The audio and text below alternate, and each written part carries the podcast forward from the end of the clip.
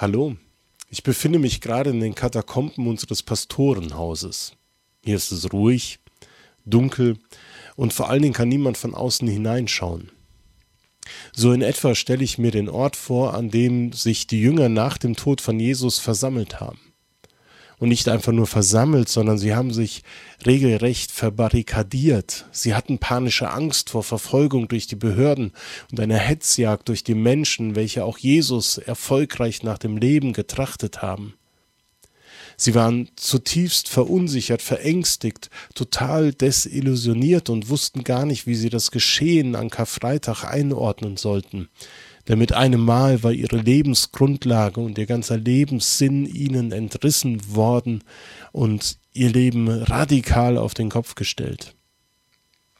Wer so perspektiv und hoffnungslos dasteht, dem bleibt wohl nichts anderes übrig, als sich in ein dunkles Kellerloch zu verkriechen und abzuwarten und zu hoffen, dass es irgendwann einmal bessere Zeiten wieder geben wird.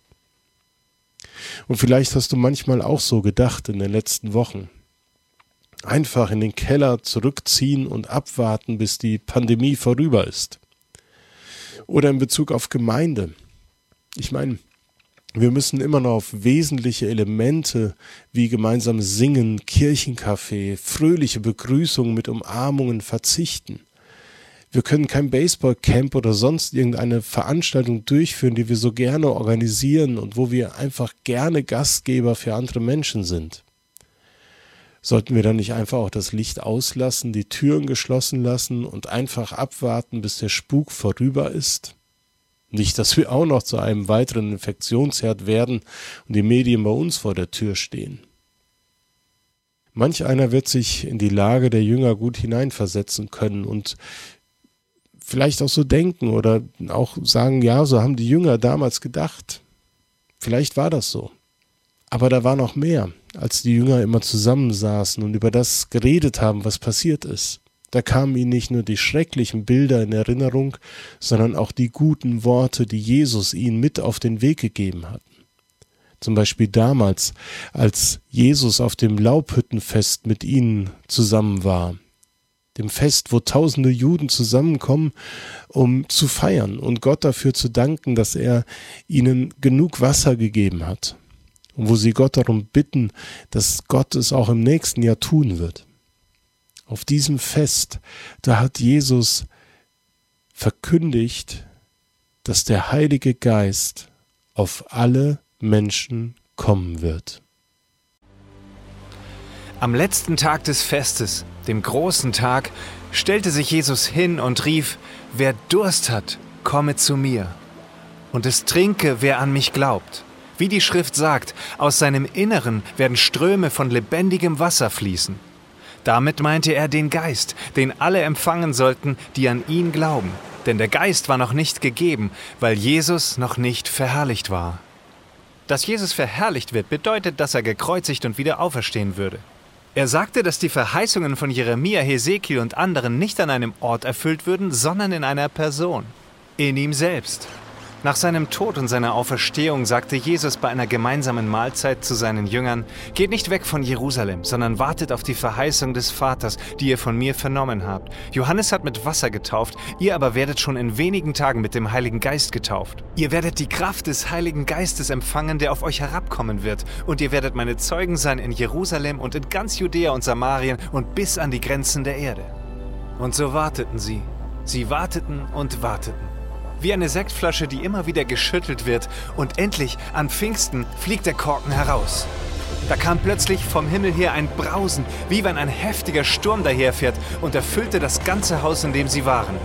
Und es erschienen ihnen Zungen wie von Feuer, die sich verteilten. Auf jeden von ihnen ließ sich eine nieder. Alle wurden mit dem Heiligen Geist erfüllt und begannen in fremden Sprachen zu reden, wie es der Geist ihnen eingab.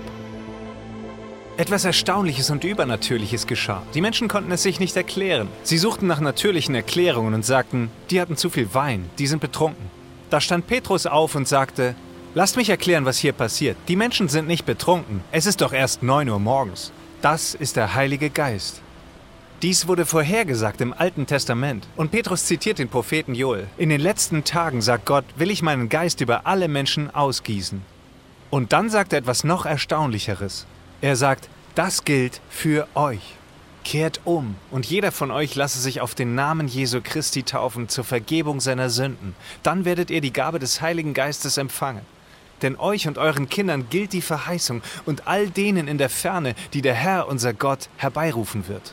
Das Versprechen des Vaters. Dieses Versprechen von Leben, von Harmonie, von Schönheit statt Asche, von Kreativität, von Erneuerung, von Stärke, Freiheit, Mitleid, Salbung, von lebendigem Wasser – dieses Geschenk des Heiligen Geistes, das früher nur besondere Menschen für einen bestimmten Auftrag und eine bestimmte Zeit bekommen haben, ist jetzt für euch. Papst Johannes Paul II. sagte, das Wirken des Heiligen Geistes ist immer erstaunlich. Dann passiert etwas Neues. Er bewirkt eine radikale Veränderung von Menschen und dem Lauf der Geschichte.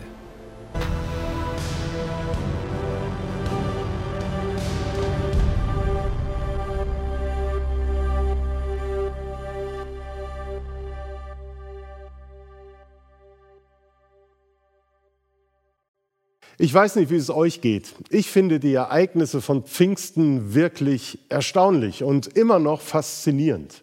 Vor allem, wenn Menschen erzählen, wie Solomon, wie sie das Wirken des Heiligen Geistes heute erleben.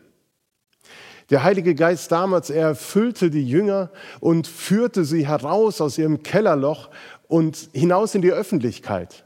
Und er bewirkte eine wirklich radikale Veränderung in ihrem Leben. Und im Lauf unserer Geschichte. Wenn das alles nicht geschehen wäre, wenn Pfingsten nicht gewesen wäre, dann würden wir hier heute keinen Gottesdienst feiern. Wenn die Jünger nicht mit dem Heiligen Geist erfüllt worden wären, wenn sie nicht in der Kraft des Heiligen Geistes angefangen hätten, das Evangelium zu verkündigen. Und wenn dann die Christen, die zum Glauben gekommen sind, nicht ihre Gaben eingesetzt hätten für die Gemeinde und für das Reich Gottes, dann würde hier keine evangelisch-freikirchliche Gemeinde in Herford stehen und auch sonst nicht irgendeine Kirche in dieser Stadt. Und es würden keine Christen hier sein, die ihren Glauben und ihre Hoffnung bezeugen und weitergeben.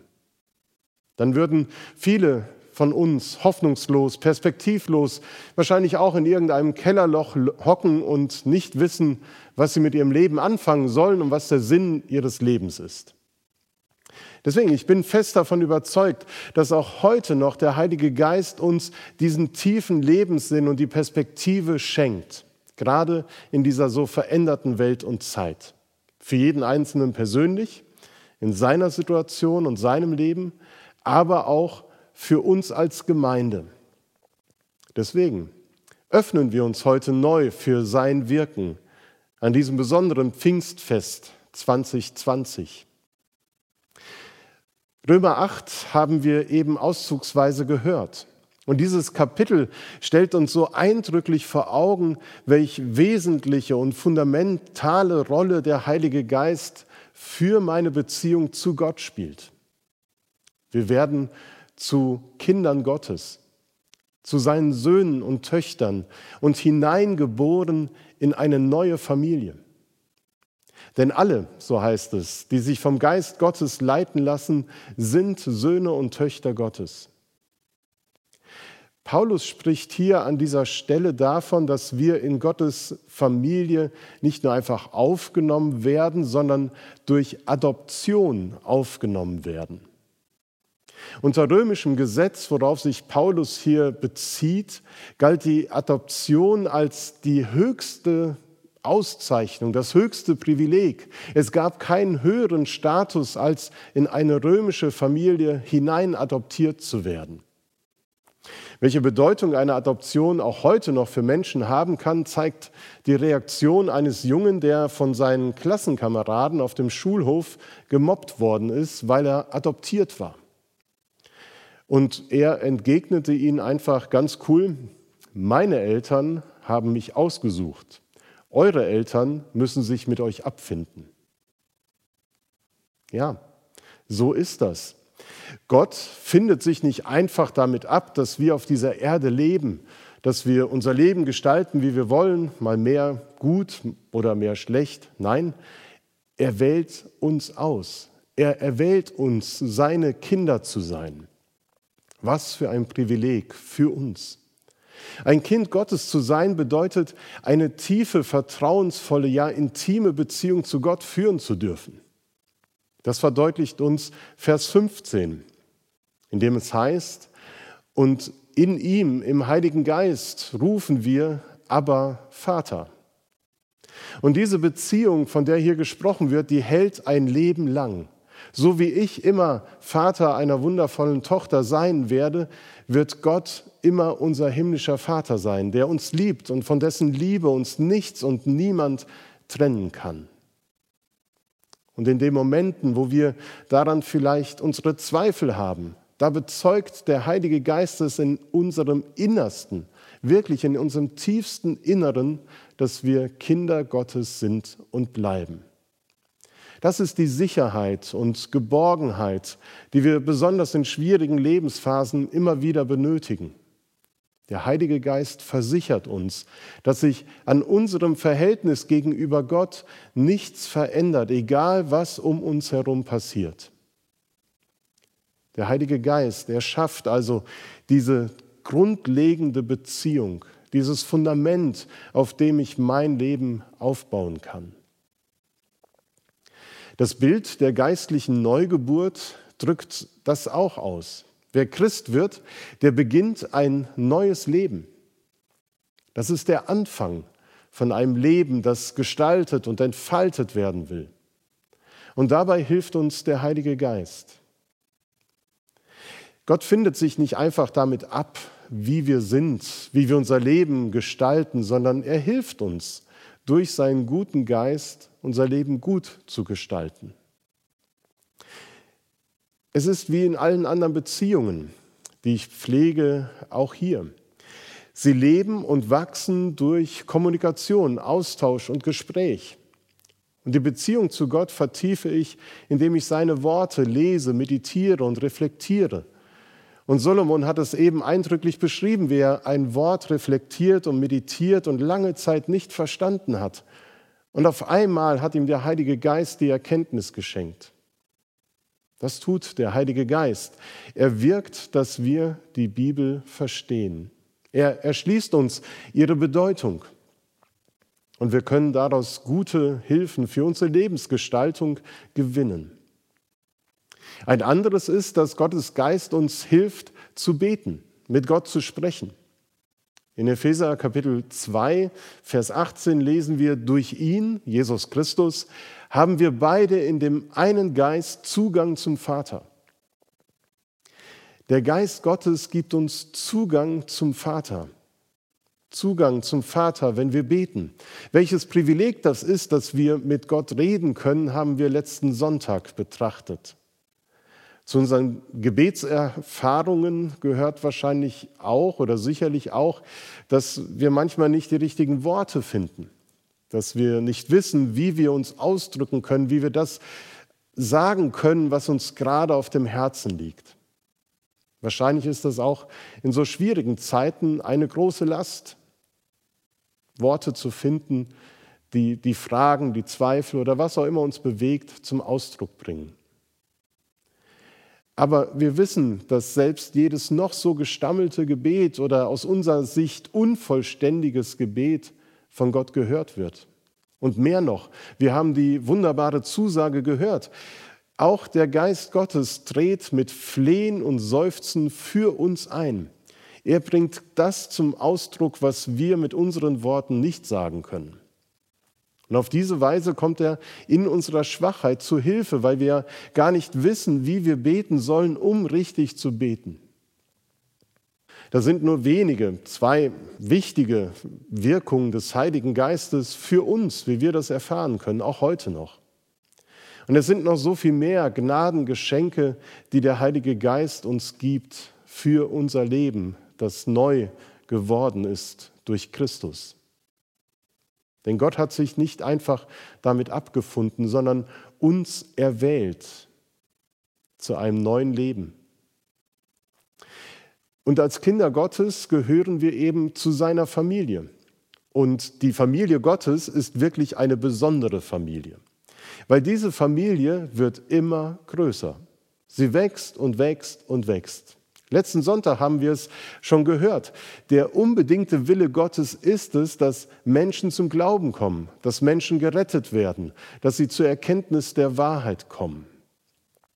Wir sind nicht nur Teil der Familie Gottes, sondern wir sind auch an seiner Mission beteiligt. Wir tragen dazu bei, dass die Familie Gottes wächst und sein Reich gebaut wird, an den Orten, wo wir leben. In Römer 8 und anderen Bibelstellen wird davon gesprochen, dass wir Erben sind. Wir erben das ewige Leben. Wir erben die Fülle, die uns in Christus geschenkt worden ist. Wir sind Miterben Christi. Wir haben Anteil an so vielem, was Gott schenkt. Ich bin leidenschaftlicher Krimileser und schaue auch gerne den ein oder anderen Tatort. Und wenn es in diesen Geschichten oder in diesen Tatorten um Erbe geht, dann ist das meist immer ein wichtiges Mordmotiv. Denn keiner möchte das Erbe teilen. Und so findet sich nicht selten der Mörder oder die Mörderin im Umfeld der Familie, in denen Neid, Habgier, Missgunst das Klima und Zusammenleben bestimmen. Wahrscheinlich kennt ihr auch solche Geschichten. In der Familie Gottes ist das aber total anders. Die Frucht des Heiligen Geistes ist aber Liebe, Freude, Friede, Langmut, Freundlichkeit, Güte, Treue, Sanftmut und Selbstbeherrschung. So lesen wir es in Galater 5. Und das bedeutet, Christen teilen gerne. Wir können unmöglich verschweigen, was wir gesehen und gehört haben, betont Petrus in einem Verhör. Wir können unmöglich das für uns behalten, was wir durch den Heiligen Geist geschenkt bekommen. Im Video eben haben wir den Sendungsbefehl nach Apostelgeschichte 1, Vers 8 gehört. Aber ihr werdet die Kraft des Heiligen Geistes empfangen, der auf euch herabkommen wird, und ihr werdet meine Zeugen sein. Mit anderen Worten, Christen werden andere Menschen automatisch einladen zum Glauben. Menschen werden an dem Leben von Christen erkennen, wer Jesus ist. Ich weiß, dass das manchen wirklich Angst macht oder auch Sorge, dass sie von ihrem Glauben erzählen müssen. Ich glaube, es geht hier nicht nur um Worte, sondern es geht einfach auch um die Art und Weise, wie ich mein Leben gestalte, wie ich mit Menschen umgehe, welche Werte ich meinem Reden und Handeln zugrunde lege. All das ist ein starkes Zeugnis für das Leben, das Gott uns schenkt. Wir müssen nicht immer nur groß Worte machen, sondern die Art und Weise, wie wir leben, ist schon sehr entscheidend.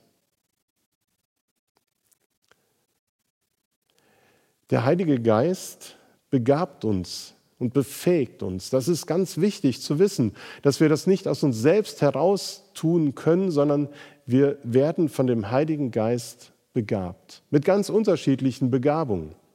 Das sind zum einen Geistesgaben, wie sie im Neuen Testament beschrieben werden, aber eben auch meine natürlichen Fähigkeiten, meine Leidenschaften, meine Hobbys, meine beruflichen Fertigkeiten, die ich erlernt habe und die ich ausübe. All das kann der Heilige Geist nutzen.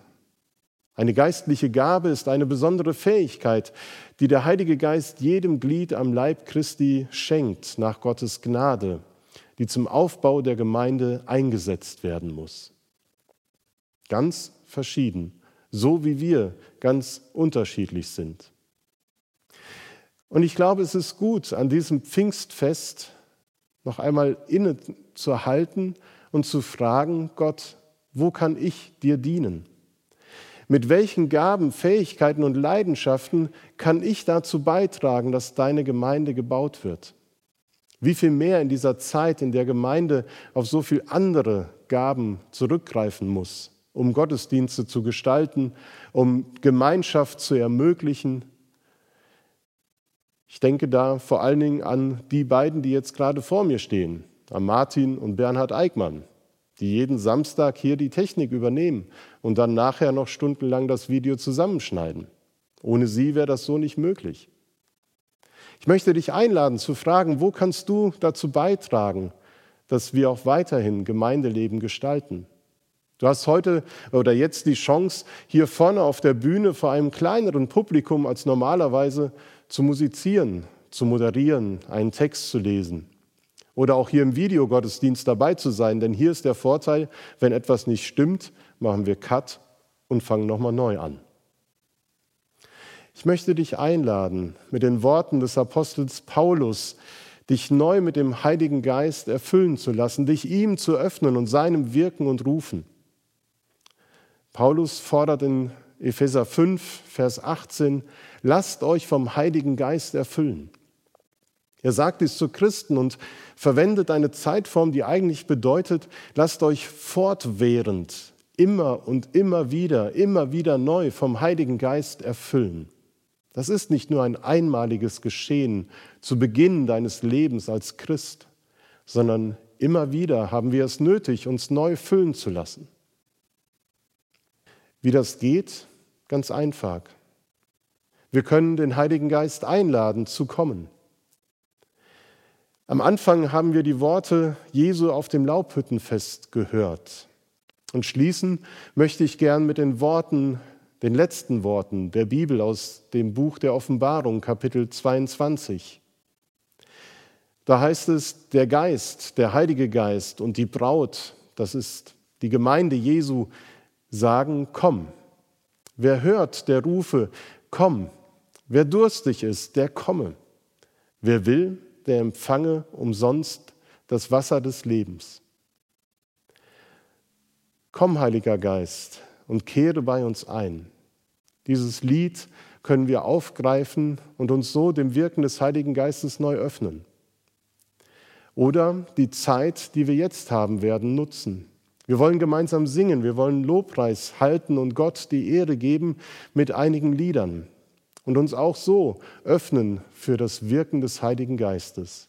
In dem ersten Lied, das wir miteinander singen, beten wir darum, dass der Heilige Geist unser Land erfülle. Amen.